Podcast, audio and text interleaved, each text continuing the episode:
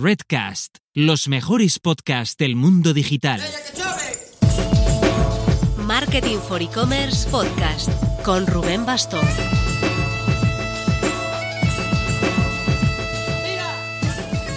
Hola marketers, sí, es oficial. Ya ha pasado el Black Friday, ya puedes respirar. O bueno, aguanta un poco, que hoy es Cyber Monday y bueno, mañana vas a empezar la campaña de Navidad. Eh, bueno, que, que mucho ánimo.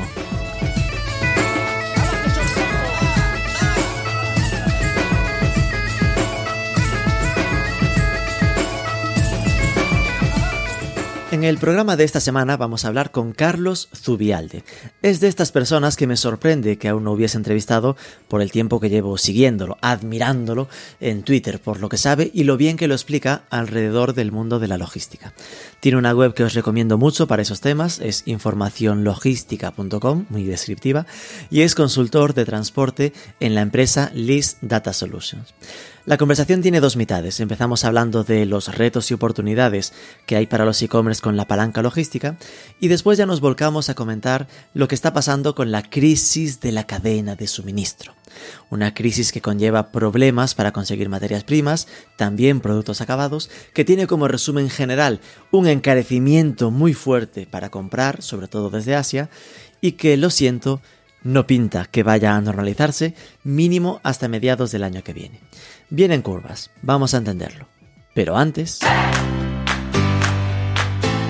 Pasado Black Friday podemos pensar en desbloquear acciones de mejora en nuestra web. Siempre os insisto en optimizar la parte de la pasarela de pagos.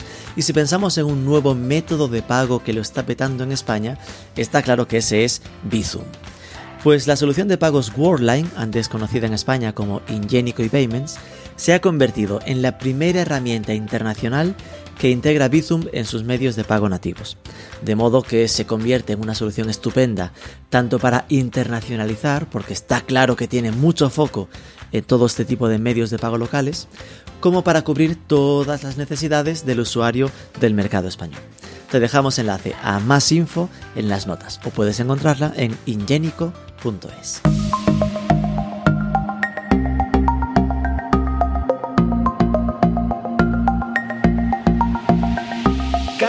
Zubialde, muy buenas. Muy buenas, don Rubén. Bueno, encantado de ponerte voz y cara eh, por primera vez, porque habíamos eso, visto muchas conversaciones cruzadas por Twitter, te sigo mucho, hasta por email, te he liado para el máster de e-commerce de Cascool, te identifico como una de las referencias para temas de logística, pero no habíamos tenido oportunidad de, de hablar así con, con más calma. Eh, no sé cómo presentarte, porque yo te conozco por tu proyecto de información logística, pero ahora vi en LinkedIn que estabas como de consultor en, ¿cómo se llama? List, en List Data Solutions. List Data Solutions. Mm, ¿Dónde, dedicas más tu tiempo ahora? Ah, bueno, le dedico a List Data Solutions. Eh, es una consultora especializada en eh, analítica avanzada e inteligencia artificial y desarrollo una labor como consultor de estrategia con especialización en transporte. ¿Vale? O sea, nosotros nos, dedicamos, nos dedicamos a aplicar inteligencia artificial a, bueno, pues a, muchos procesos que se pueden dar en, pues empresas de transporte, logística, departamentos de transporte, pero también en, áreas, pues pueden ser las compras, la industria 4.0, el tema de puertos y, como no, en comercio electrónico. Madre mía. Eh, al final sería como ayudar a proyectos a, aplicar a la logística también esta parte de inteligencia artificial, ¿no? Supongo que para optimización de rutas. Efectivamente, es, exacto, es digamos eh, utilizar los datos para transformarlos en información útil eh, para que las empresas puedan ser más, más fuertes o puedan ganar más cuota de mercado. Vale. Y ¿Cómo caíste en este mundo de la logística? Porque no suele ser algo que digas, uno está estudiando y diga, me encanta la logística. ¿Cómo fue este proceso, este, este amor?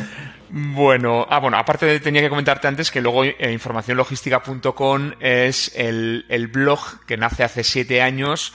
Como bueno, luego ya lo comentaremos, eh, fue la consecuencia de, de, una situación vital de poder de compartir información. Yo soy de Irún, eh, para quien no conozca, pues Irún es eh, punto fronterizo eh, y es uno de los dos puntos de entrada y salida de mercancía de, España hacia, hacia Europa, ¿no? Entonces, eh, toda mi familia ha estado relacionada con el sector del, del transporte, de las agencias aduanas. Eh, yo he conocido de pequeñito las aduanas físicas, las fronteras físicas, donde cada uno de los camiones que transitaban tenían que parar país por país para hacer toda la documentación. De hecho, mis inicios y mis pinitos laborales fueron en una agencia de aduanas. ¿Vale? Entonces, eh, he estado siempre relacionado con ese sector. Posteriormente desaparecen las aduanas y, comencé a trabajar. Me dejado sin trabajo. ¿Qué hago yo ahora? Claro, estamos hablando de que aquello fue pues una auténtica hecatombe. Estamos hablando del año 1993 y empezamos a trabajar en transporte urgente. Fueron, ya me adentré en el transporte urgente. Fui franquiciado de una de las marcas eh, más importantes a nivel español durante 15 años. O sea, es decir, creé mi propia empresa con, con 23 Posteriormente, bueno, pues aquel. lo de en el 93 ya estabas trabajando. ¿Tú de qué año eres? Yo uh, soy del 72. Te conservas muy bien esto. vale. Muchas gracias. Claro, entonces sí, sí, sí, en el 93, pues claro, tenías 21 años, hay que dejarte tal, dijiste, hay que emprender, hay que buscarse la vida. Vale, vale. Claro, claro. Y emprendimos pues montando eh, una agencia de mensajería, que estuvimos, eh, estuve regentándola con, con, un socio, que era mi padre, eh, mano a mano, hasta el año 2000, 2010. Donde, bueno, pues como todos los buenos libros, tienen un, un, inicio y tienen un fin. se terminó aquella etapa, recordaréis que estamos en plena crisis, de hecho, en el País Vasco la crisis llegó un poquitín más tarde, ya llegó hacia finales del año 2009. Durante esos años, bueno, estuve en distintos proyectos eh, en compañías del sector eh, del ámbito multinacional. Eh, estuve en UPS, en Schenker, en DSV, bueno, conociendo otros tipos de, de transporte. hasta que en el año 2014 iniciamos una pequeña aventura dentro de la red Palex, que es una red de paletería urgente en España. Posteriormente, bueno, pues una, una compra, estuve trabajando en otras dos empresas y bueno, pues actualmente aquí estoy. Pero siempre ligado al sector de la logística. Es decir, yo he desarrollado mi labor pues como director de agencia, como director de operaciones, como director de logística, siempre relacionado con el transporte y con, y con la logística. Claro, claro. esto ya me sirve porque te hace entender el que te viene de, de, herencia casi, ¿no? En plan, de, de, ser de Irún, de haber vivido todo el tiempo esta, este tema de, de las fronteras y de, lo, y de los transportes, con lo cual sí que se entiende mejor, ¿no? El, todo lo que usted sabe de la parte de la artística. Vale. Eso es, eso es. Y entiendo que, que ahora el tipo de, de empresas a las que das consultoría, porque has mencionado antes, casi mm, empresa de transporte, ¿no? Es decir, yo me imaginaba más como que trabajabas para merchant, ¿no? Pues para un e-commerce que está montándose su sistema logístico. ¿E, ¿Esto pasa también o, está especializado ya más en, cosas más complejas de dar servicio a quienes dan servicio? Eh, digamos que es transversal, o sea, trabajamos para eh, o, damos consultoría a cualquier tipo de empresa, es decir, tanto a la empresa industrial que, por ejemplo, eh, quiere optimizar sus procesos logísticos o sus procesos de transporte, así como muchas empresas de logística y transporte que quieren optimizar y ser más eficientes y eficaces dentro de sus procesos, ¿vale? Eso sí, eh, casi todos ellos eh, los hacemos bajo el paraguas de la tecnología, es decir, de intentar que esa transformación sea digital, aunque realmente muchas, en muchas ocasiones, si cogiéramos lo que hablamos de transformación digital, tendría tres cuartas partes de transformación y una cuarta parte de digital. ¿no? Es decir, todavía tenemos que trabajar mucho sobre eh, la parte más eh, educacional eh, de los procesos más que de la aplicación tecnológica. Nos encontramos en ocasiones donde muchas compañías quieren correr mucho o quieren aplicar tecnologías muy de vanguardia sin estar, sin estar preparadas. Sí, porque entiendo que de hecho en el País Vasco no solo ahí, lógicamente, ¿no? Pero te, encontrarás, pues, hay mucha industria, ¿no? Mucho industrial que está transformándose esta parte de, digital. ¿Qué, ¿Cómo suele ser, ¿no? Este cambio, ¿qué, es lo que cambia que sea tan difícil de, abordar? De, para entendernos, una empresa offline, una empresa tradicional, cuando cambia el chip a meterse a, a venta a través de Internet, por ejemplo.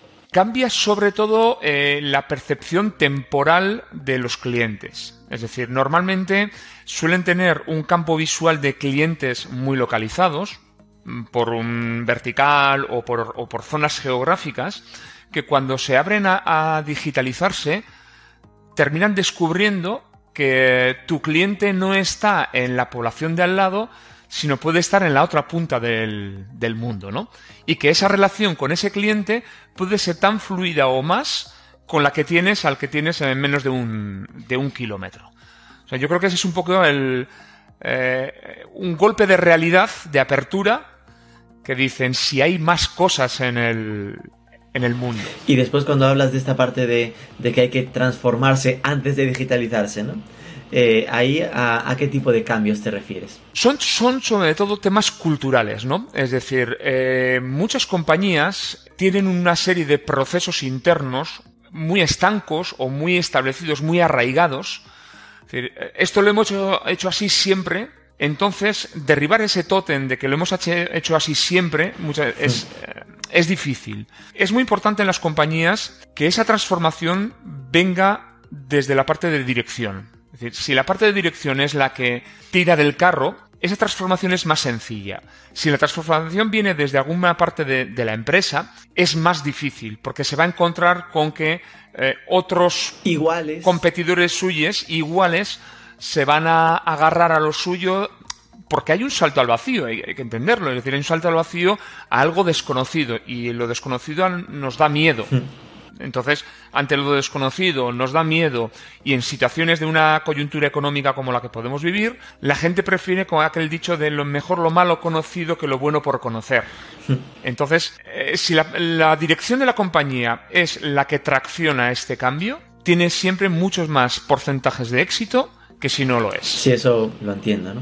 Estaba pensando si se te ocurre algún ejemplo, aunque no pongas nombre, ¿no? Pero porque yo siempre que pienso en un cambio de paradigma de ese estilo, ¿no? Que es, oye, venimos de un modelo de logística de enviar palés, ¿no? Como mínimo, de enviar camiones completos, de enviar al modelo de enviar cajitas, ¿no? Y que esto parece que no, pero cuando, cuando eres el responsable de un almacén que de conservas, me viene un ejemplo ahora a mi cabeza, ¿no? que al final lo que hacía era eh, enviar de mil en mil kilos, ahora le piden que haga cajitas de 12, 12 eh, unidades. unidades. Eso es un cambio que, que bajarlo a la práctica, al, al lineal, eh, es mucho más grande de lo que en las oficinas nos solemos imaginar, ¿no? Los de marketing y tal. sí, entonces, por, eso, si te ocurre un ejemplo como de, mira, pues aquí pasaba esto, hubo que hacer esto, y cómo, fue cómo es el proceso de, reconversión. Pues mira, te voy a contar un caso eh, muy dado en, grandes compañías, sobre todo en grandes compañías eh, con grandes volúmenes de ventas en comercio electrónico. Como todos hemos oído, la logística inversa es el gran agujero de las compañías de comercio electrónico. Es por donde se escapa el dinero. Todo el mundo lo sabe, pero muy pocos aplican cambios en ese área. Por desconocimientos, por comodidad, bueno, hay, distintos motivos. Yo me he llegado a encontrar eh, un cliente, un potencial cliente muy importante donde le planteas esta situación y dices, mira, te voy a proponer un cambio en este área y te dice, no, tengo mucho trabajo. y dices, bueno, y compañías con, igual, con un menor tamaño, al cual le haces una primera propuesta y te dicen, cuéntame qué harías. Hmm. Y dices, mira, por ejemplo, podríamos aplicar inteligencia artificial para la gestión de la logística inversa. Y el cliente dice, ¿cómo? Bueno, es muy sencillo. Aplicamos algoritmos en función de tus volúmenes de devoluciones, tipología de devoluciones, porcentajes de envíos que van a rechazo, coste de repackaging, eh, coste de pérdida de oportunidad de venta, costes financieros. Con todo esto podemos crear un algoritmo por el cual cuando un cliente te dice que lo quiere devolver, en lugar de decidir qué hacer, el algoritmo te va a decir, mira Rubén, en este caso es mejor que el cliente se lo quede. ¿Vale? Porque en vez de perder 10 devolviéndolo vas a perder 3. Y si alguna de las variables que hemos metido, pues por ejemplo, el coste del repackaging sube porque el coste, por ejemplo, de la caja de cartón nos ha subido, puede ser que algunos productos hace una semana le dijéramos al cliente que lo devolviera, pero esta semana igual no nos interesa, porque el coste es mayor, ¿vale? Y todo esto lo haríamos de una forma automatizada. Eh, esto es un poco lo que se habla que hace Amazon desde hace tiempo, ¿no? Lo de que tú se lo devuelves y Amazon directamente dice, ok, pero mira, yo te devuelvo la pasta, pero no me hagas hacer el marrón de tener que, hacer claro, pero eh, exacto. Pero la situación es que el, el, cliente al cual se lo propusimos y lo llevó adelante vio la potenciabilidad de decir, me interesa. Esa es, eso es una forma de transformar. ¿Y ese tipo de algoritmos te encargas tú? Porque esto ya es meterse en data science y movidas. Esto tenemos un equipazo en, List Data Solution. tenemos un equipazo de gente muy, muy friki. los criterios y em, que ellos hagan las ecuaciones. Sí, claro, nosotros digamos que lo que hacemos es aterrizamos desde negocio, mm. ¿vale? Aterrizamos eh, lo que sería el marco de qué es lo que queremos pintar. Después ya entran la parte técnica, que es cuando empiezan a hablar un idioma donde tú ya no entiendes lo que están hablando. Y nuestra labor como consultores es eh, hacer que ese proyecto llegue a buen término, es decir, que la expectativa que nos hemos creado en esa transformación llegue a buen, a, buen puerto. Estoy poniéndome en el caso de ya no transformación, ¿no? sino de, ok, voy a lanzar un proyecto de e-commerce. Estamos ahora pendientes de empezar el curso de, del máster de e-commerce y su proyecto va a ser ese, ¿no? Lanzar un proyecto, un e-commerce directamente. Y sin duda, yo tengo claro que la gente la logística no es la pata en la que más se centra, ¿no? Al final sueles pensar, con suerte mucho en el producto, eh, el, marketing es muy apetitoso y después logística suele ser ese apartado de sí, bueno, subcontratamos a alguien que nos haga el fulfillment completo de e-commerce y ya bueno, que, sepan qué es el fulfillment y, que aprendan un poco estas palabras, ¿no? Eh, ¿Cuál suele ser o cómo serían tus recomendaciones para alguien que esté por empezar un e-commerce de cómo se hacen bien las cosas en logística para e-commerce? Qué pregunta más sencilla. Bueno, tú has dado en el clavo. Eh, la fotografía que has hecho es la real. Es decir, las compañías que se lanzan a la venta del e-commerce hacen una inversión muy importante en investigación, investigan el mercado, eh, buscan esas palabras clave trabaja mucho el tema del SEO, trabaja mucho el tema de la optimización de las imágenes, la optimización del mensaje que viene en, el producto, es decir, hace una, esa parte de marketing tan, tan bonita, pero la logística la dejan aparte cuando debería de ser un igual igual, es decir, la primera concepción que has de tener cuando tú generas o quieres generar un negocio online es que la mitad de tu negocio es online y la otra mitad es offline. Hmm la parte logística es un o el offline es un 50% de lo que tú vas a hacer. Entonces, eh, la primera recomendación, al igual que haces la investigación de mercado para tu producto, tus posibles competidores, tus formas de pago, target, etcétera, investiga también a tus competidores cómo trabajan la logística. Y también pregunta o haz una, una investigación a tus potenciales clientes cuál es la forma en la que se quieren relacionar con tu comercio desde la parte logística. No es lo mismo eh, alguien con un target de una edad determinada que otros de una edad distinta o mayor, por ejemplo. Mm. Porque van a querer una relación distinta. Unos van a querer una entrega en domicilio, cuando otros igual eh, están más abiertos o son eh, de una mentalidad más sostenible en un punto de conveniencia. Mm. ¿Vale? Has de hacer toda esta investigación para plasmarlo en tu eh, lo que va a ser tu proyecto de negocio. ¿El error dónde parte? La gente hace la primera parte, el primer 50%, el segundo 50% dice, bueno, ya me lo llevarán. La primera, eh, el primer golpe de realidad suele ser que el precio que ellos pensaban no va a ser ese precio. Empiezan a haber problemas que ellos no tienen, no sabían. Tiene que haber una gestión logística de los envíos que haces porque hay incidencias. Mm no lo han contemplado, esto tiene un coste, eh, me empiezo a enfadar y, eh, bueno, y entran en una bucle de pelea eterna con el operador logístico o con los operadores de transporte, etcétera. Entonces, están poniendo en riesgo su negocio por no haber hecho correctamente la parte de investigación.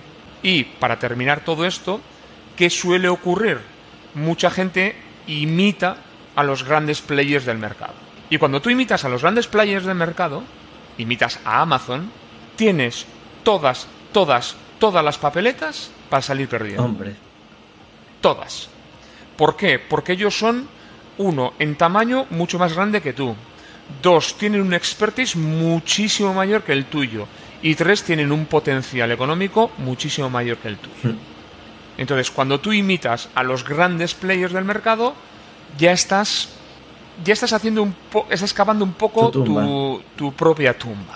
Exacto. Que entiendo que nos referimos a que el coste que va a tener para sostener una logística igual a la de un grande, pues igual el grande la puede sostener porque vende muchísimo, muchísimo más, pero en su caso, pues a, a- a menor ventas, pues tienes que tratar de ser más rentable en cada venta. Pero, ojo, estos grandes players tienen agujeros negros de servicio. Tú has de investigar esos agujeros negros de servicio, dónde están localizados y qué parte puedes utilizar tú en tu estrategia. Porque las, las hay y existen. ¿Te refieres a que Amazon no sea tan bueno enviando como podemos imaginarnos a priori, no? Sin duda. Y dentro de los agujeros, aquí rascando, nos referimos más a atención al cliente, ¿no? Un tema más de cercanía. Yo, por ejemplo, eh, pondría un foco que la gente no suele poner mucho, es eh, cuando tú compras en Amazon, el- la tipología de envío que te hacen es una tipología estándar en función de lo que ellos precisan. Es decir, a ver, tenemos que entender que, por ejemplo, compañías tan grandes como Amazon, su sistema logístico está pensado para dar soporte a su propia actividad. Ya no pueden, no pueden modificar ni cambiarlo. Es decir, ya es, eh, es un monstruo que tienen que alimentarlo de esa forma no pueden terminar cambiando. Entonces, ¿qué ocurre con Amazon? Eh, si yo compro en una compañía como Amazon, eh, a mí particularmente, no me gusta no poder elegir cuándo me van a entregar el envío, ¿vale? Es decir, yo compro un viernes a la tarde y ellos me indican que me lo entregan el sábado. Y yo no quiero que me lo entreguen el sábado por la motivación que sea. Eh, no voy a estar en casa, no me parece sostenible, eh, social, el, el motivo que sea. Bueno, quiero que me lo entreguen El lunes. el martes o el lunes. Tengo opción de hacer esa petición bajo pago. Esto es un agujero, señores. Es Esto es un agujero. Me hacen pagar por, por recibirlo más tarde. Más tarde. Exacto, exacto, exacto. Eh, no puedes elegir el transportista. Ojo, que este es un mal muy, extendido, en- muy habitual en las empresas de comercio electrónico. Que me den opciones dos o tres compañías. Eh, que me den opciones de entrega en puntos de conveniencia, que no los tengo. Pero que en el punto de conveniencia me pongan la misma fecha de entrega que del envío. Es decir, si tú me ofreces transporte por dos compañías más la entrega en un punto de conveniencia, las dos compañías va a ser el martes, pero en el punto de conveniencia el jueves, igual sí no me importa. Pero si tengo cierta... ¿Ves que al final lo tenemos que hacer con un poco de lógica? Investigar un poco el mercado. O, por ejemplo, yo no me explico cómo nadie no ofrece servicios de franjas de entrega, de horario, antes de las 10 de la Que mañana. entiendo que no lo hacen porque al final ofrecer eso supone un sobrecoste. Yo estoy recordando ahora, eh, creo que por ejemplo, no sé si era Colvin o eh, una, una empresa de marisco que compré un regalo hace poco, ¿no? Y era eh, tú, el, el entregarlo X, en general ese día era mm, gratuito o, o porque me había pasado un corte, pero si pedías la franja era dos euros extra, ¿no? Porque también entiendo que la empresa logística al e-commerce le, le cobrará más cuando están Sí, exigiéndole ese sí, sí, lo entiendo. Pero, pero también hay un mercado y un nicho. Sí, sí, sí. O, por ejemplo, también hay un nicho, por ejemplo, en los envíos antes de las 10 de la mañana. Hay gente que tiene maximísima urgencia. Hmm. Ponle el servicio de entrega antes de las 10 de la mañana también, con su correspondiente extra, Exacto. obviamente. Será minoritario, pero estás dando un servicio adicional. Es decir, eh, no, es, no vas a hacer negocio de las entregas de antes de las 10 de la mañana, sino que aquí la cuestión es Vas a fidelizar. Fidelizar, exacto. Hay que abrir la mente, hay que investigar y fidelizar. Si te vas al servicio normal y habitual que dan los grandes players, mueres. Por tamaño, por competencia, por costes. Claro, yo entiendo que normalmente alguien que empieza un e-commerce, habitualmente, ¿por qué lo hace? ¿Por qué suele integrar todo con un único distribuidor? Pues porque normalmente es una cuestión también de eh, cuantos más pedidos acumule con él, mejor precio le harán eh, en, cada, en cada envío, ¿no? Esto es economía de escala. Eso tiene todo el sentido. Correcto. Yo supongo que aquí, y porque además en ese primer momento ponerse a integrar varios transportistas, todo este rollo, es técnicamente complejo y está pensando en la parte del marketing y no le ha puesto tanto mimo. Con lo cual ahí Sí, iremos a eso claro. que decíamos de, oye, pero no, hay que darle cariño a esta parte porque y esto siempre lo digo yo también, ¿eh? que debemos recordar de que la primera experiencia de verdad que la marca se lleva, que el, el cliente se lleva contigo es cuando le llega el paquete a casa. Es decir, que ahí no lo estamos jugando mucho de si de repente eh, hace, va una empresa de transporte que en esa zona no es muy fuerte, que es de las míticas que te dice enviado pero no llegó y que te lo van a, hacer llegar al día siguiente aunque ponga que ya está entregado y cosas de ese estilo, ¿no? Exacto, exacto. Es verdad también, lo que decías es cierto, compañías que comienzan pues pueden tener un volumen más pequeño y su poder de negociación, sobre todo a nivel de tarifas, es, es menor pero eso no quita para que tú tengas un, roadmap de hacia dónde quieres crecer, porque tú también tendrás tus volúmenes de ventas estimados a años siguientes, etcétera. Entonces tú con eso también vas a poder trasladarlo a eh, una situación a futuro de tu cadena logística. No, lo dejas crecer porque sí, es decir, tiene que ir unificado uno con, uno con otro. vale, bien, en este momento ofreceremos esto, pero queremos tener un volumen X para poder comenzar a tener pues dos players en vez de uno o tres o saber también en la parte logística lo mismo que tú te has puesto en tu en, tu proyecto de negocio cuando has cuando has empezado esta es la parte que jamás nadie la, aborda dentro del comercio electrónico por hacer un poco checklist de, de, los basics, ¿no? Es decir, yo que no sé mucho de logística, eh, me imagino el caso, ok, monto mi e-commerce. Primero que tengo que pensar es, eh, tengo que montarme o me monto un almacén propio o, o contrato, al final creo que esto sí que está desarrollando muy bien, ¿no? Es decir, yo ahí tengo un poco mi, mi, idea más o menos clara. Seguramente porque a mí no me gusta demasiado este entorno, con lo cual digo, uff, en plan, ni loco me plantearía montar un almacén propio, ¿no? Es decir, que entiendo que aquí lo más normal sería empezar es cuando empiezas es más escalable pensar en contratar una empresa de fulfillment que se encarguen ellos de alojar el producto, ¿no? Sí, aquí un poquito eh, depende del tamaño de la compañía. Eh, un poquito la, lógica y la experiencia de las compañías lo que suele... Digamos que hay tres etapas distintas. Hay una primera etapa de que eh, es la de mm, sírvete tú mismo, ¿no? Como, como es en, inglés el Save yourself. tu garaje es tu almacén. Vale. Es decir, eh, no tengo el tamaño suficiente como para poder contratar a alguien externo, ni tampoco para tener un, un, local. Bueno, pues comienzo en mi garaje, me compro un poco de packaging aquí y allí, lo voy haciendo, ¿vale? Una vez que esto ya se empieza a ser insostenible, pasa una segunda mini fase, que es que, bueno, pues las compañías suelen coger un local un poquito más grande y empiezan a, a profesionalizar la compañía. Es decir, suele ser el cambio desde la parte startup a parte empresa, ¿vale? Y en ese tránsito eh, normalmente se suelen hacer oficinas y pequeño almacén todo de forma conjunta. Ya tenemos otra, otra imagen de, empresa. Si esto va bien y va creciendo, lo habitual suele ser que esas compañías ya externalicen su logística hacia un operador externo. ¿Por qué? Porque les, va a resultar económicamente más viable, eh, es decir, estamos cambiando un coste fijo por una variabilidad de coste, lo estamos derivando hacia un operador que conoce la actividad, eh, vamos a poder eh, asumir campañas de una forma mucho más natural, escalables, exacto, lo hemos variabilizado. Si todo va bien, va viento en popa, esto comienza a crecer, llega un punto llega un punto donde eh, económicamente te empieza a doler es lo mejor. que le pagas al, fulfillment y dices, debería invertir, ya soy mayor, me monto el proyecto de 2 millones de euros de comprarme un almacén. exacto, exacto. Entonces es el momento donde la gente retorna otra vez eh, a su propiedad eh, todo lo que es la gestión logística porque ya tiene infraestructura, tiene músculo financiero, ha podido contratar personal para poder llevar esa área, igual que tienes contratado pues el, el manager del SEO, el del marketing, etcétera, y lo incluye como una parte de dentro de la empresa que es el responsable de logística. Eh, exacto. Este es un poquito el ciclo normal.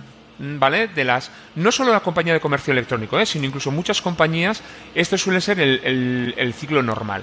E incluso aun siendo muy grande, muchas veces terminas apoyándote también en operadores logísticos, ¿vale? Sobre todo eh, compañías que hacen una importación muy grande de producto, que bueno, pues necesitan almacenes pulmón. Bueno, no tengo espacio, contrato espacio un externo del cual voy trayéndome parte de mercancía.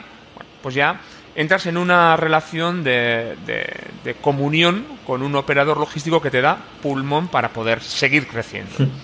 Y entiendo que ahí normalmente a lo que más se suele acudir es a una empresa de fulfillment que te da todo el servicio, ¿no? En plan, que ellos alojan el, el producto, se encargan de, obviamente, el picking, es decir, lo de, les llegan, se sincronizan los, los RPs del e-commerce con el de la logística, le llegan los pedidos, monta el paquete, empaqueta y ya, sea él o su contratado por su cuenta, entrega, hace el transporte, ¿no? Exacto, ese es un poco el, el esquema más más habitual. Hoy en día ya casi todas las compañías logísticas tienen acceso a cualquier tipo de RP que se puedan utilizar en el sector del comercio electrónico, WooCommerce, etcétera, o sea, tienen acceso. Eh, aunque no tengan acceso, también hay potenciales accesos a través de eh, intercambio de ficheros, bueno, pues hay, hay muchas, eh, muchas modalidades. APIs. Hay, hay, hay, un montón de, de, APIs. Excel porque al final por favor. tú. Por favor por favor. Excel es una herramienta fantástica, pero para esto no, por favor. Y luego nos quedaría la parte del transporte, que esto suele ser, pues bueno, muchas veces la parte de fricción más importante. Porque el operador logístico puede tener acuerdos con ciertas compañías a las cuales contrata porque tiene volumen de muchos clientes suyos y eh, igual el comercio electrónico no quiere trabajar con esa compañía por el motivo que, que fuere, ¿vale? Entonces ahí suele ser un pequeño punto de posible fricción. ok, yo contrato, estoy pensando, Logis Fashion se encarga del fulfillment completo y ellos no tienen los las furgonetas por bajarlo, ¿no? Entonces ellos trabajan después con DHL y yo digo, no, DHL no me caen bien porque tuve una mala experiencia, así que o me trabajas con otros o no trabajo contigo como fulfillment. Eh, exacto, exacto. Ese suele ser un poquito el único punto de dolor ah, entre cliente y operador logístico, ¿vale? Normalmente se suele subsanar, pero bueno, el operador logístico... donde el del fulfillment dice, ok, hago un blacklist de para ti no trabajo con esto. claro, claro, eh, eh, exacto. O si es un fulfillment con, con una visión amplia, bueno, y no ha trabajado con esa compañía, puede ser una oportunidad para poder descubrir otro potencial proveedor de transporte. abrir más a tener varios. eso es, eso es. Y de hecho, ahora nos encontramos con que en el portfolio de algunos proveedores, eh, operadores logísticos, puedes encontrarte que el servicio de transporte que te ofrecen incluya a cuatro o cinco compañías y tú puedas elegir con cuál trabajar. Entendido, entendido. Vale. Eh, Igual volvemos a esto, pero quería preguntarte, como se nos escapa el tiempo tan rápidamente. Sí. está, está un poco vivo el tema de. el tema de la logística. En concreto, esto lo de la cadena de suministro. Chan, chan. Llevamos unos meses en los que parece como que se hubiese roto algo eh, en la cadena de suministro. Eh, ¿Cómo estás viendo ese tema? Pongo un poco de contexto, ¿no? Al final es como que, en, en mi visión, parece como que con el COVID eh, se hubiese parado la máquina y que no se hubiese conseguido volver a encenderla mm, o que al volver a encenderla algo se ha roto y no, no se ha conseguido engrasar como debía, ¿no? No sé cómo, cómo interpretas tú todo lo que está pasando con este ecosistema. Eh, en parte es así, como comentas. Eh, lo, que, lo que tenemos que ver es que las cadenas... A ver, la cadena de suministro al final es desde que el producto se genera en un origen hasta que termina en nuestras manos, ¿vale? Todo lo que ocurre en ese camino, desde la compra de la materia prima, la transformación en producto, empaquetado, transporte por distintos medios, llegada al país, aduanas, eh, llegada hasta tienda de venta, lineal, compra, ¿vale? O sea, todo esto es la cadena de suministro. ¿Qué ha ocurrido antes del COVID? Que las cadenas de suministro eran muy, muy largas. Es decir, con todo el tema de la deslocalización, las compañías deslocalizaron cada vez más lejos sus puntos de producción de donde estaban sus clientes, mm. por motivos económicos, eh, eh, costes de mano de obra, etcétera. Vamos, por el motivos COVID para motivos obviamente. El COVID qué es lo que hace para todo esto, para el mundo, y cuando comenzamos otra vez a funcionar, estamos hablando de junio, julio, agosto del año 2020, uno de los actores principales de toda esta cadena de suministro, que eran alguien a los que la población general no tenía ni ubicados, que son las compañías eh, navieras, habían parado todos sus barcos, ¿vale? Entonces ellos, en los meses de junio, julio, agosto, no eh, vuelven a flotar, eh, a fletar sus barcos, ¿vale? O sea, solo lo hacen en una parte. ¿Por qué? Porque en aquel momento todavía el tema de la vacunación quedaba muy mm. lejos. Aún no se sabía si había, vacunación. No se sí, pero había un momento de incertidumbre muy importante. Entonces, ¿qué es lo que ocurre? La, eh, demanda de, de barcos empieza a subir como la espuma, pero la capacidad de transportar cada vez es menor las compañías navieras se terminan dando cuenta que teniendo menos barcos para transportar pueden ganar muchísimo más dinero. Ya. Tanto como que, por ejemplo, una compañía como Maersk, que es una de las principales del mundo, en los primeros nueve meses del año 2021 ha ganado 10.200 millones de euros, hmm. que es más que todo el beneficio de los últimos nueve años juntos. Ah. Porque decir, hace falta referencia porque igual ya ganaba tanto el año anterior, pero es decir que en nueve lo meses que más lo que ganaron los anteriores. Exacto. Entonces, claro, estas compañías han descubierto cuál es la forma de hacer negocio para ellos. Si a esto le sumamos una, eh, una demanda desbocada por parte de ciertos países y una guerra comercial soterrada que existe entre China y Estados Unidos y Europa, tenemos el mapa perfecto. Es decir, los pocos medios que existen actualmente de transporte están siendo usurpados por Estados Unidos. Europa se está quedando atrás. Y China lo que está haciendo es eh, una guerra comercial eh, soterrada contra sobre todo Europa, que es el, digamos el actor más débil en toda esta en todo este sainete. Consecuencia, bueno, pues los fletes están por las nubes, los costes de la materia prima están por las nubes, eh, no hay semiconductores eh, y algunos, algunas industrias pues comienzan a, cortar esa cadena de suministro. Por ejemplo, la, automoción ya llevaba varios años acercando su cadena de suministro hacia países más cercanos a la Unión Europea, como Marruecos, Turquía, países en los que podría hacer, eh, puede hacer una conexión mucho más eh, sencilla vía carretera y no depender tanto de, mercado como, pues, pues, China, Vietnam, Laos, etc. Eh, digamos que al final el resumen es que estamos en medio de una tormenta perfecta. Una tormenta perfecta donde hay actores que están ganando más dinero que nunca. Vale, voy a necesitar algunas aclaraciones porque sí, más o menos coincide con, la foto que tengo, ¿no? Es decir, que eh, aquí, entonces, el primer actor que nos está jodiendo la vida, así hablando, claro, serían las navieras, que en ese entorno en el que es cierto que, oye, estábamos en el modo, en modo COVID, así que eh, era poca gente para trabajar y sobre todo en, los países asiáticos, que además los cierres que tuvieron, eran muy exigentes, ¿no? Eh, entonces fletaban menos barcos, entonces ahí el, el coste de esos fletes se multiplicó. ¿Qué es lo que ha pasado entonces de, aquel junio a este junio? Que no han bajado los precios porque han dicho, ¿para qué bajarlos si los tengo pillados por los huevos hablando mal? ¿No? Es decir, como tienen que pasar por mí eh, sí o sí, eh, es decir, por, los barcos tienen que, pasar, eh, y son tres, cuatro También, también, aquí, también hay un tema aquí dentro de los que es que tampoco ha habido un retorno de contenedores vacíos, es decir, también se está dando una eh, situación donde no hay contenedores físicos. ¿Vale? Es decir, eh, las compañías navieras antaño lo que hacían eran rutas circulares, es decir, iban y venían. Eh, muchas veces muchos de los contenedores que volvían a Asia iban vacíos. Mm. Pero bueno, pues las compañías navieras lo aceptaban para poder cargar y poder volver a sacarlos. Actualmente lo que te están diciendo es que si tú quieres contenedores, págame el retorno. Es decir, que te lo, te lo quieren cobrar dos veces, además de cobrártelo diez veces más caros. En plan de, vale, Efectivamente. era, imaginémonos, eh, un, flete de, un contenedor, no sé cuánto costaba antes, mil euros o una historia así. Mil euros aproximadamente, podríamos así de Si antes redondeando eran mil euros, ahora igual están en diez mil. Exacto. Es, que esto es así, ¿eh? No es, por, es decir, yo por lo que le veo, jo, a Champa de Santa Fixi, que es muy abierto en esas historias, pues se ha multiplicado por 10 y te dicen, eh, son 10.000 para que venga y además tienes que pagarme otros 1.000 para que vuelva vacío. 1.500 para que vuelva vacío, exacto. Y puedas garantizarte que vas a tener ese contenedor allí.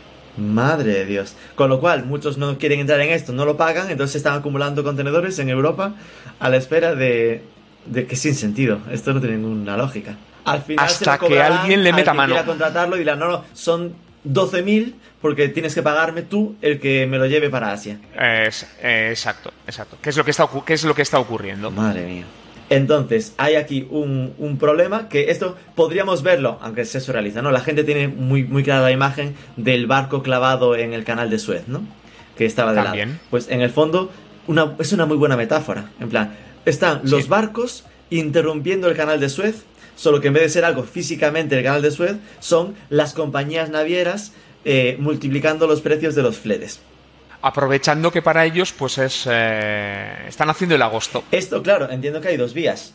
Una, lógicamente, es lo de recortar la cadena de suministro, ¿no? Pues dejar de depender tanto de, de, Asia. Pero claro, es que esto la gente lo ve muy fácil. La gente enseguida se pone como, es que nos está bien, ¿por qué produces en China? Pero es que ya hemos publicado noticias que era del palo de que nos estábamos quedando en e-commerce sin cajas, sin embalajes. Y profundizabas, pero los embalajes se producen en, Finlandia y en Alemania, no en China. Pero para producir esas cajas necesitaban materias primas que sí que venían de China.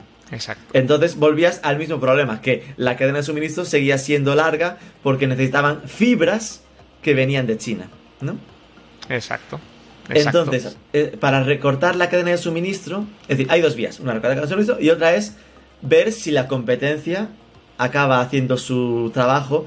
Y claro, ¿qué pasa? Que aquí el problema entiendo que estamos en un entorno de cierto oligopolio. Hay pocas empresas grandes que tengan ese tipo de historias, con lo cual, a poco que se hablen los dueños, están muy cómodos. En, ¿Sabes? A lo mejor lo bajan de 10.000 a 8.000, pero ¿tú crees que en algún momento volverán los precios a como estaban antes? A como estaban antes del COVID, yo creo que no.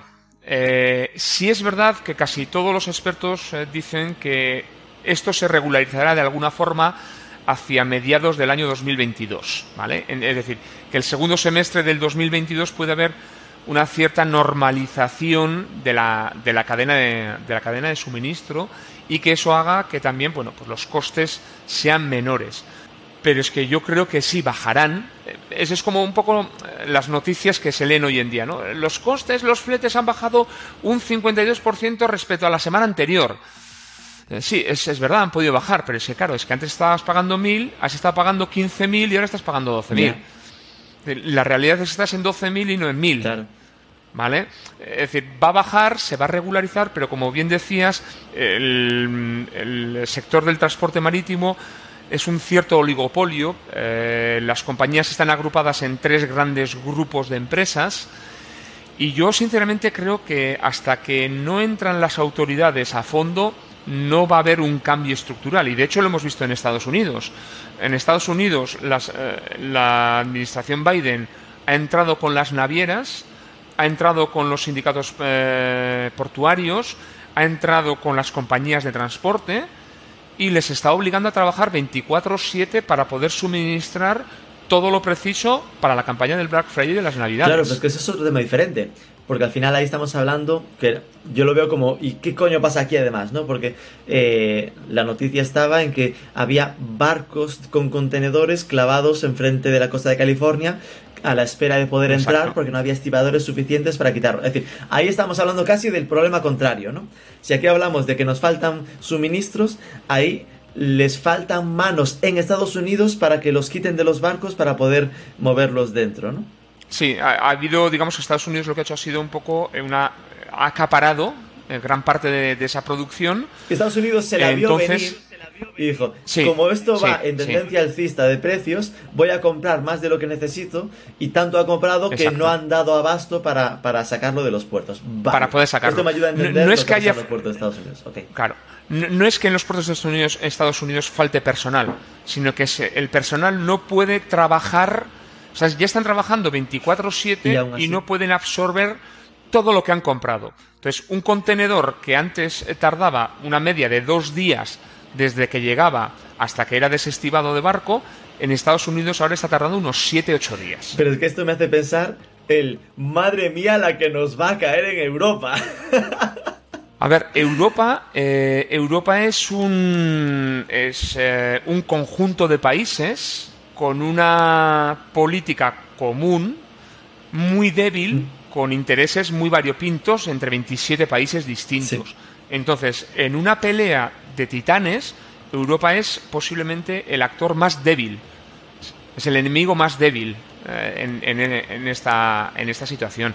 Entonces, Estados Unidos está, está haciendo su trabajo para mm, poder eh, garantizar los suministros a su, a su industria, mientras que Europa sigue pensando pues en otras cosas. Claro, entonces, eh, esto que está haciendo Estados Unidos tampoco es que nos tranquilice demasiado, porque en el fondo está anticipando una subida de precios. Si Estados Unidos pensase que en seis meses iba a bajar, no estarían acumulando eh, compras de productos a, China, compras de, fletes, ¿no? Eh, y de hecho en Estados Unidos allí están hablando de riesgo de hiperinflación, de que esperan que ya con lo que tienen y ellos habiendo acumulado producto, esperan que suban los precios. Con lo cual, la foto que yo leería entonces para Europa es, aquí hemos comprado lo justo, porque aquí no estamos eh, con sobredosis de, compras que nos estén dejando los barcos sin poder entrar. Estamos comprando lo justo si es que llega, porque de hecho a veces no llega. Los fletes no van a bajar de precio, vamos a encontrarnos con unas subidas de precios bastante heavy. Por lo menos en el, los niveles que están ahora. Es decir, se van a normalizar los niveles altos. Pero tú hablas ya de los precios de los fletes. Yo ahora estoy pensando en los precios de los productos. No, no, no. Yo estoy pensando en los precios de los fletes y el, precio de los productos. Es decir, la transición que se está dando de eh, precio de fletes de coste a producto va a seguir continuando. va a seguir subiendo. Eh, eh, recordemos que en España la inflación que ha tenido en el mes de octubre ha sido el más alto en los últimos, no recuerdo si era veintitantos años.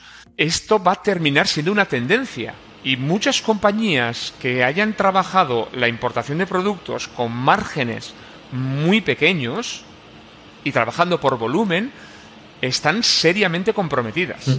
Pero muy seriamente comprometidas. Yo creo que dentro del comercio electrónico vamos a ver el año que viene a compañías que lo van a pasar muy, muy mal. que están pensando que esto puede ser algo coyuntural cuando va a terminar siendo, yo creo que estructural. No de forma tan abrupta como la vemos, pero... Claro, pero al final, ¿qué es? Se normalizarán a mediados de 2022, que ya es el típico titular de los periodistas, de dar patada al problema a nueve meses para adelante. A ver cómo va, va el asunto. Igual podríamos prever que la normalización, si estaba en 1000 y ahora está en 10.000, 15.000, esté en 7.000. Y se normalice en 7.000 euros el flete. O en 3.000, me da igual. Pero es, que, 3.000 ya tres es veces más que lo que era antes. Tres veces más, eh, exacto. Entonces, si tú has trabajado eh, en la importación de productos con un margen muy pequeño, ese sobrecoste o lo repercutes a tu cliente, lo trasladas o estás muerto. Es decir, cada producto que traigas pierdes dinero. Que en la práctica eh, viene siendo o cerrarán proyectos o encarecerán los, los productos para el usuario final. No, no. Encarecerán los productos para el usuario final y por el camino seguramente cierren proyectos. los que no lo hagan lo suficientemente rápido o al ritmo necesario para soportar esta, este encarecimiento. Y en todo esto entrarán actores que ya han hecho bien sus deberes y que ya están presionando al mercado. Es decir, la presión por parte de los que ya hayan trabajado bien esto desde hace mucho tiempo va a ser mayor todavía. ¿Y qué, a qué te refieres con haber trabajado bien esto? ¿Con que Pues por, ejemplo, por se ejemplo... atrevido a comprar antes? Eh, eh, no, no, no, compañías que eh, diseñaron la gestión de su cadena logística en formatos no unitarios, no unitarios, eh, no solo cortos, sino en tipologías de transporte distintos, ¿vale? Avión o... Aviones, etcétera. Entonces, eh, yo siempre pongo el ejemplo. Por ejemplo, compañías eh, como Inditex son auténticos referentes porque llevan años trabajando otras líneas de negocio de transporte. Hmm. Avión, barco, carretera, una combinación de todo. Entonces, son compañías y luego también a nivel logístico, por ejemplo, ellos hicieron una transformación muy potente, que a mí me parece muy, muy potente. Las, las empresas normalmente dicen que tienen stock cuando tienen la mercancía en su almacén, ¿vale? Compañías como Inditex, el concepto de stock lo trasladan no solo a lo que tienen en el almacén, sino también a la mercancía que tienen viajando. Claro. ¿Vale? Entonces, claro, cuando tú ya tienes la visualización de que la mercancía que está viajando como un stock, De, En un momento dado- Tarda, es en tres días está en Valencia, después llega a Guadalajara, de ahí lo sirva donde haga falta. ¿no? o si no, incluso en el camino, si en esos tres días detecto una punta de consumo en lugar de Guadalajara en Madrid, me permite poder cambiar esa última parte de, de transporte y derivar esa mercancía directamente a Madrid hacia el mercado donde estoy empezando a tener un Madre repunte. mía. Se saltan ¿Vale? el almacén de Guadalajara y van directo a la tienda ya, ¿no? Eh, exacto, cuando el, el, eh, dibujo lógico sería, esto llega a Guadalajara, escaneo, Sí. lo tengo en el sistema, eh, hago un pedido para que vaya a Madrid, lo preparo, viene el transportista, se lo lleva y has perdido 48 días. horas, dos días, ¿vale? Esto es a lo que me refiero, es decir, que las compañías que hayan trabajado de forma imaginativa su logística son las que precisamente ahora están teniendo más éxito. Claro. No es únicamente porque tengan un eh, músculo financiero muy potente, sino también porque han parado a pensar cómo podemos gestionar todo esto a nivel logístico. Es decir, hoy en día eh, la competencia entre compañías no está en el producto, está entre las cadenas de suministro. Me recuerda mucho, hace poco entrevistamos a, a Colby, ¿no? Y que muy, muy buena parte de su disrupción está en haber reventado, ¿no? Un poco la cadena de suministro, ¿no? En plan, que saltándose un poco los, las distintas partes de la cadena, desde el productor de la, de la flor a, al usuario final. Y esto es, de nuevo, llevarte las cuatro sardinas de... eh, esto lo, sabrá capear el que ponga realmente la cabeza, la inteligencia en, en esta parte de logística, en saber no en, bueno, ya me, me hace falta, compro. Y cuando me llegue, Sí. tengo stock, sino tener esto metido como parte estratégica de la compañía. ¿no? Exacto, hay que hacer esa, primero hay que hacer esa reflexión estratégica de que la logística hoy en día puede ser el diferencial de venta frente a tus competidores y una vez que has hecho esa reflexión buscar las herramientas y los desarrollos que te permitan esa disrupción que decías, ¿no? Es decir, bueno, de hacer algo distinto. Porque si otra vez volvemos al mismo discurso de antes, si hacemos lo mismo que hacen los grandes, vamos a morir porque son más grandes que nosotros, tienen más experiencia, tienen más conocimientos. Lo, lo malo es que incluso pensando en, porque claro, parte de lo, de lo que ahora se intenta, ¿no? Es lo de reducir esa cadena de suministro, lo de no depender tanto de China. Ahí lo, lo, lo primero que piensas es, oye, pues produzcamos en España, busquemos materias primas en Europa, toda esta parte. Eh, pero parte de lo que me cuenta a mí el sector es como que eh, muchas veces ni siquiera están las fábricas preparadas, ¿no?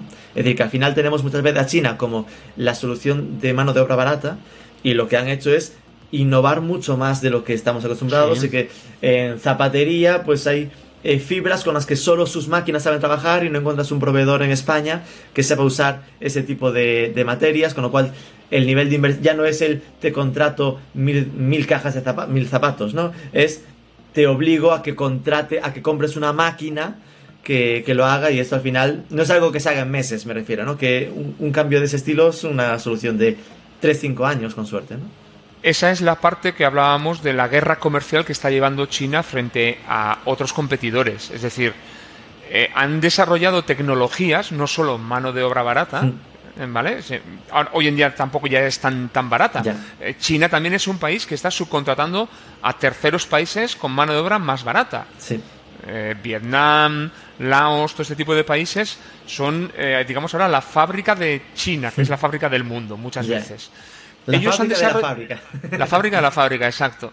Ellos ahora mismo han desarrollado tecnologías de tal forma que saben que sus potenciales eh, competidores no van a poder hacerlo. Pasa lo mismo con los semiconductores. Entonces, ellos ahora mismo están trabajando en una guerra para ser la referencia mundial en esos en, en esas tecnologías. Es decir, las fibras que meten en los zapatos, ¿para qué es? para terminar de esquilmar a sus competidores europeos para vender su producto en Europa.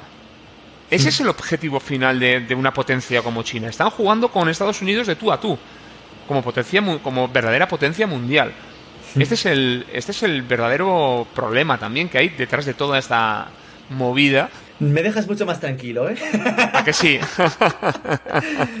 vale, si hubiera que resumir esto eh, en, tips, ¿no? Para, para quien nos escucha, sería la previsión, no existe una previsión real de que eh, el problema del, del, encarecimiento de los fletes se, se, solucione al menos hasta mediados de 2022. No, no se prevé que esa solución signifique volver a lo de antes. Con suerte será eh, que sea una solución más barata que la actual, pero siempre probablemente, salvo muy grandes sorpresas, bastante más cara que la previa al COVID. Y que a nivel estratégico haría falta que esto nos haga entender que necesitamos eh, reducir nuestra dependencia de China. Pero claro, esto eh, debería ser a nivel estratégico de ojalá que nos escuche, todo esté pensando, vale, ¿qué necesito para que, para que esto a cinco años, ya no a, a 2022, me permita poder ponerle el sello de hecho en Europa o lo que sea, o quien dice Europa dice norte de África, es decir, algo que no, que no pase por ahí porque eh, el interés de China tiene toda la pinta de que es eh, comernos como mercado, ¿no?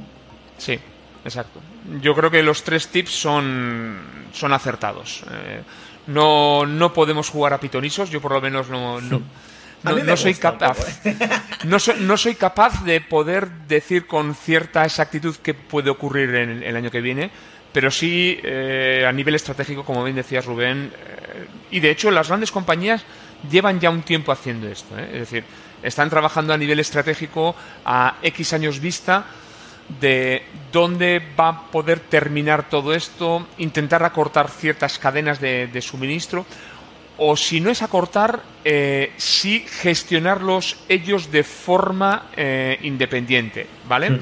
Es decir, esta puede ser otra, otra, de las tendencias que vamos a ver, yo creo que en el futuro. Grandes compañías o grandes corporaciones que no pudiendo acortar esa cadena de suministro, sí van a intentar que lo, que son los procesos internos de la cadena de suministro sean gestionados por ellos directamente. Hmm. Eh, no será raro ver que compañías potentes compran aerolíneas, eh, compran barcos, ¿vale? Que eso es algo que Nitex ya hace, ¿no? Sí. Tener barcos propios, digo. Tienen, barcos propios, eh, tienen algunos, algunos aviones propios. Es decir, tener el control de su cadena de suministro. Tengo el control de mi cadena de suministro. Eh, voy a tener que trabajar a través de las áreas aeroportuariar porque no me queda más remedio. Claro. Pero el avión es mío. Y, voy a volar. Va a ser la forma de que Maersk, por llegar al ejemplo, no sienta que es el rey del mambo. Pues mira, yo si tú me cobras tanto, me acabará compensando comprarme un barco y no hacerlo contigo. Por lo tanto, ahí estará el equilibrio que estas navieras tendrán que buscar para que eh, tendrán que buscar el punto de equilibrio en su precio lo suficiente para que no les compense a estas empresas el montárselo por su cuenta. Son tan conscientes de ello como que Maersk acaba de comprar una compañía alemana de transporte aéreo internacional por 700 millones de euros. Es decir, para adentrarse más todavía en el segmento del transporte de la carga aérea. porque son conscientes de que su pelea ahora mismo va a ser contra las grandes corporaciones que van a querer o están empezando a comprar medios para poder garantizarse su propio suministro. Madre mía, qué interesante está el tema. Está interesante. Y casi para finalizar, en plan, algo un poco más sencillo. Terrenal, más terrenal. Eh, estamos cuando publicamos esto eh, justo en el puro entorno del Black Friday, ¿no? Entonces, claro, eh, ¿qué crees que cómo todo esto va a estar afectando a esa parte, no? Vale, yo la semana pasada publiqué en mi blog en informacionlogística.com un post que lo titulé Black Friday, dos puntos, ni Black ni Friday. Eh, yo creo que primero el Black Friday como concepto eh, se ha diluido, ¿vale?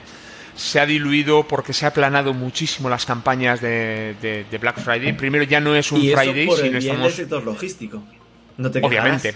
Obviamente. Eh, de hecho, por ti. Joder, Carlos, por ti, porque al final te quejabas siempre de que en dos días no daba, que había demasiado trabajo y esto no, no había quien lo escalase. Te lo estamos aplanando un poco todo el mes, los de marketing.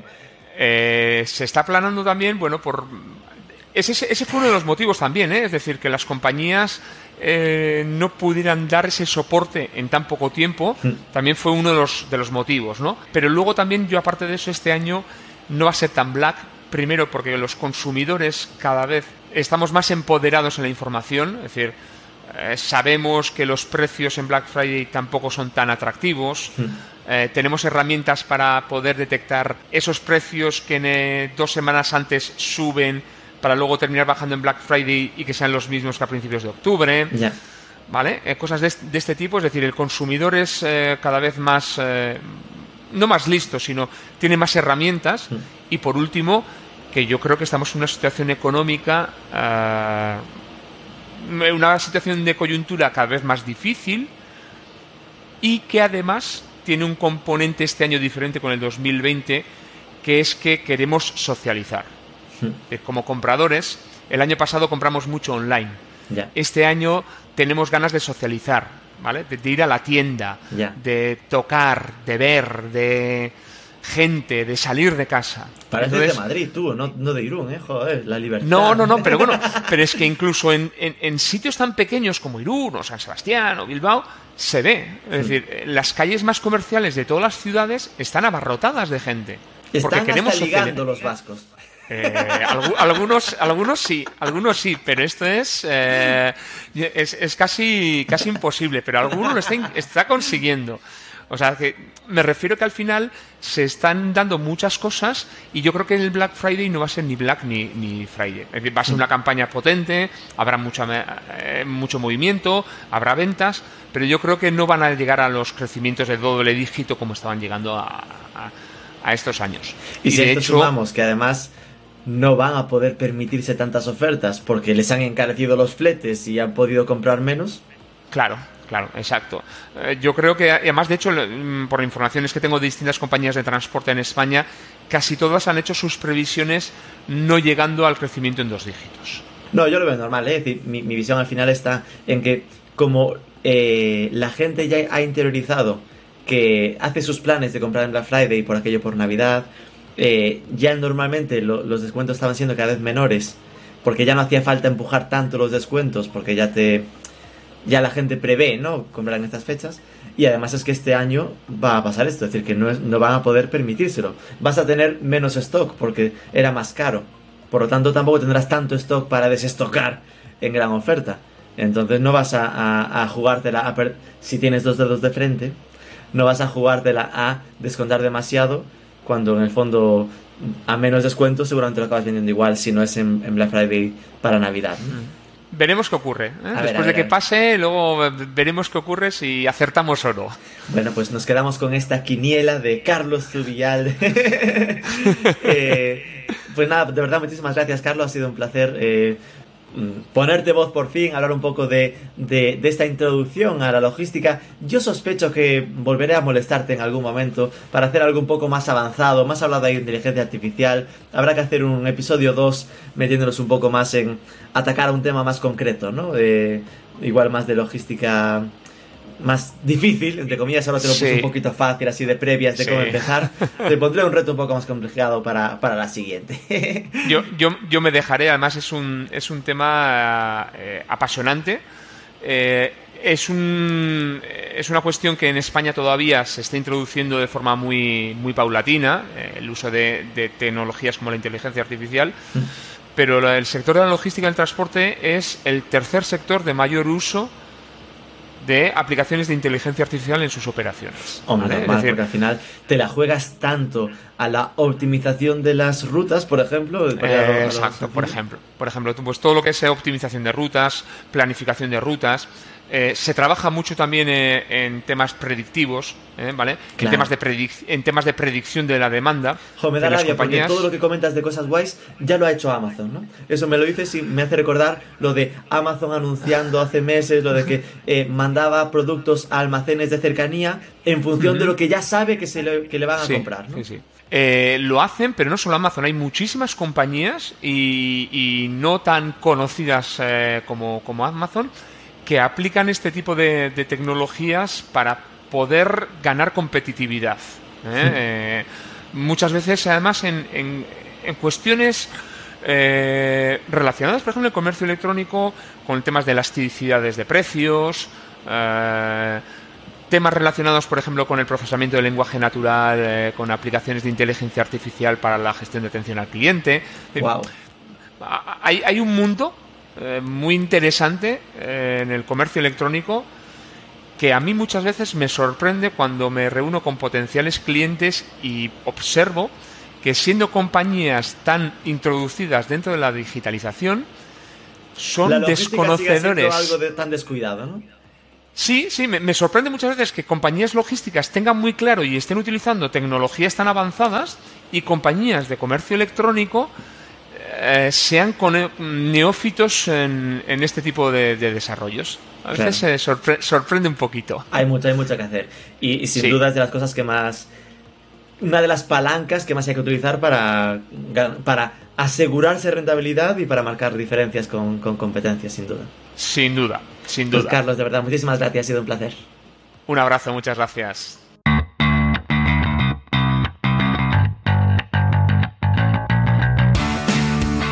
Tremendo. Maersk ganando en un semestre más que en los nueve años anteriores. Así se entiende lo poco motivados que están a volver a bajar los precios de los contenedores. Sin duda, esto solo se va a balancear a medida que las navieras y demás jugadores del sector pierdan esta sensación de que el mundo no tiene alternativa, que son imprescindibles. Por esto hay grandes empresas que están empezando a comprar barcos y aviones para reducir su dependencia en la parte logística. Y por eso también hay que pensar en reducir la distancia de esa cadena de suministro, acercar la producción, al fin y al cabo, para ir bajando esta dependencia que se está demostrando demasiado arriesgada de estos jugadores y de zonas a tan largas distancias. Esperamos que os haya resultado clarificador. Si ha sido así, compártelo por redes, etiquétanos, cuéntanos algo, sobre todo suscríbete al podcast, que es gratis, y nos escuchamos el próximo lunes.